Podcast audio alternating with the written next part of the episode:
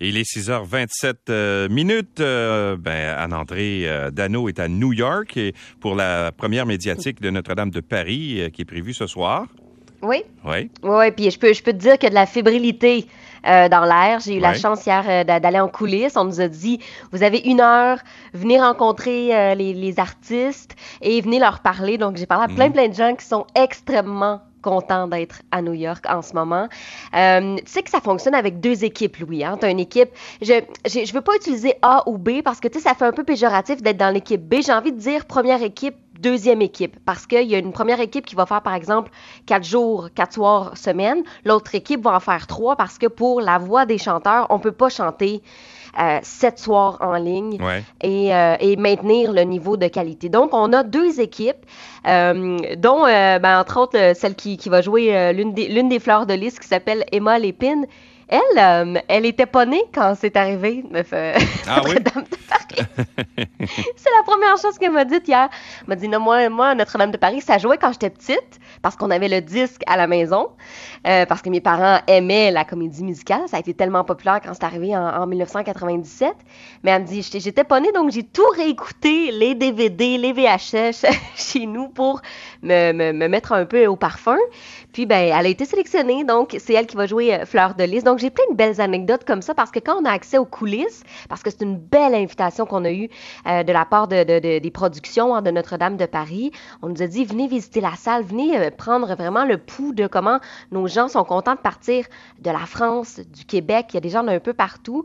La salle, est-ce que tu as eu la chance de te rendre sur euh, mes stories de Instagram, Louis? Non, j'ai pas, j'ai pas, j'ai pas pu, pu y aller. Ça vaut, ça vaut la peine là, si tu as envie d'aller jeter un petit coup d'œil. là. C'est une salle qui est extraordinaire. On est au Lincoln Center, euh, au centre-ville évidemment de New York. Il y a 2600 sièges qui sont disponibles. Et là, si on s'imagine un théâtre, c'est exactement ce que vous avez en tête dans les classiques de théâtre de New York. Là. Du velours Mhm. rouge partout, le plafond est illuminé, euh, ça change de couleur, la scène elle est immense parce que les, les décors doivent être transportés du Québec euh, vers, euh, vers New York.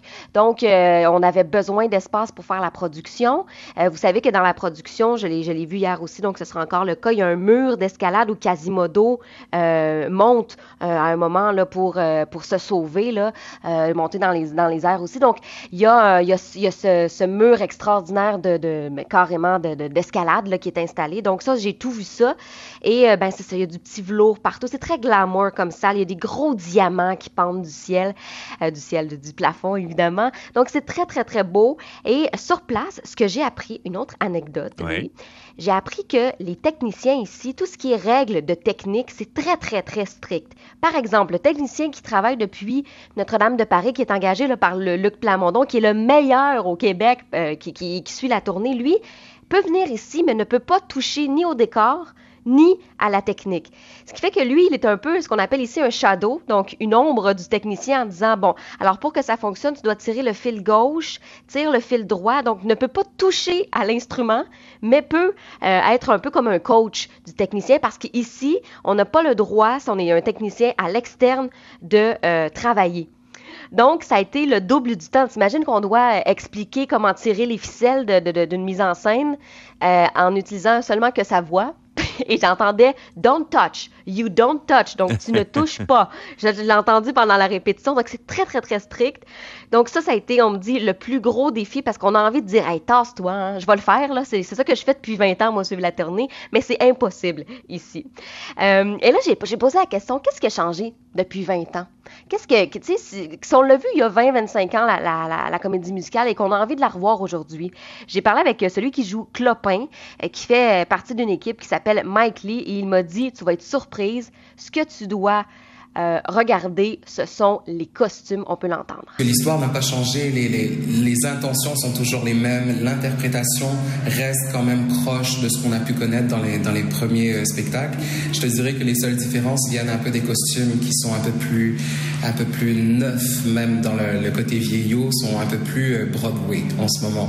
Puis c'est vrai qu'on les a vus sur, le, sur la scène, ça flash, c'est beau, c'est visuellement, c'est magnifique. Et, et là, ben, comme on disait hier, ça va être présenté en, en français euh, à New York. Est-ce qu'on a une idée du nombre de billets qui ont été vendus? Je n'ai pas de chiffres pour vous pour l'instant, mais ce soir, je pourrais constater si on a une salle Ouais. pleine ou pas. Mais on m'a dit du côté de la production qu'un petit succès à New York est un immense succès, peu importe. Ce qui fait que s'il y a des gens dans la salle, on va être extrêmement content.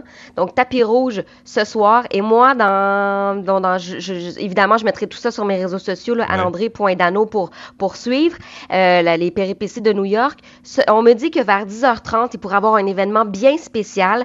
Probablement, on écoute quelques, quelques notes, là, que cette chanson pourrait être entendue dans le centre-ville pour des danseurs en direct dans la rue.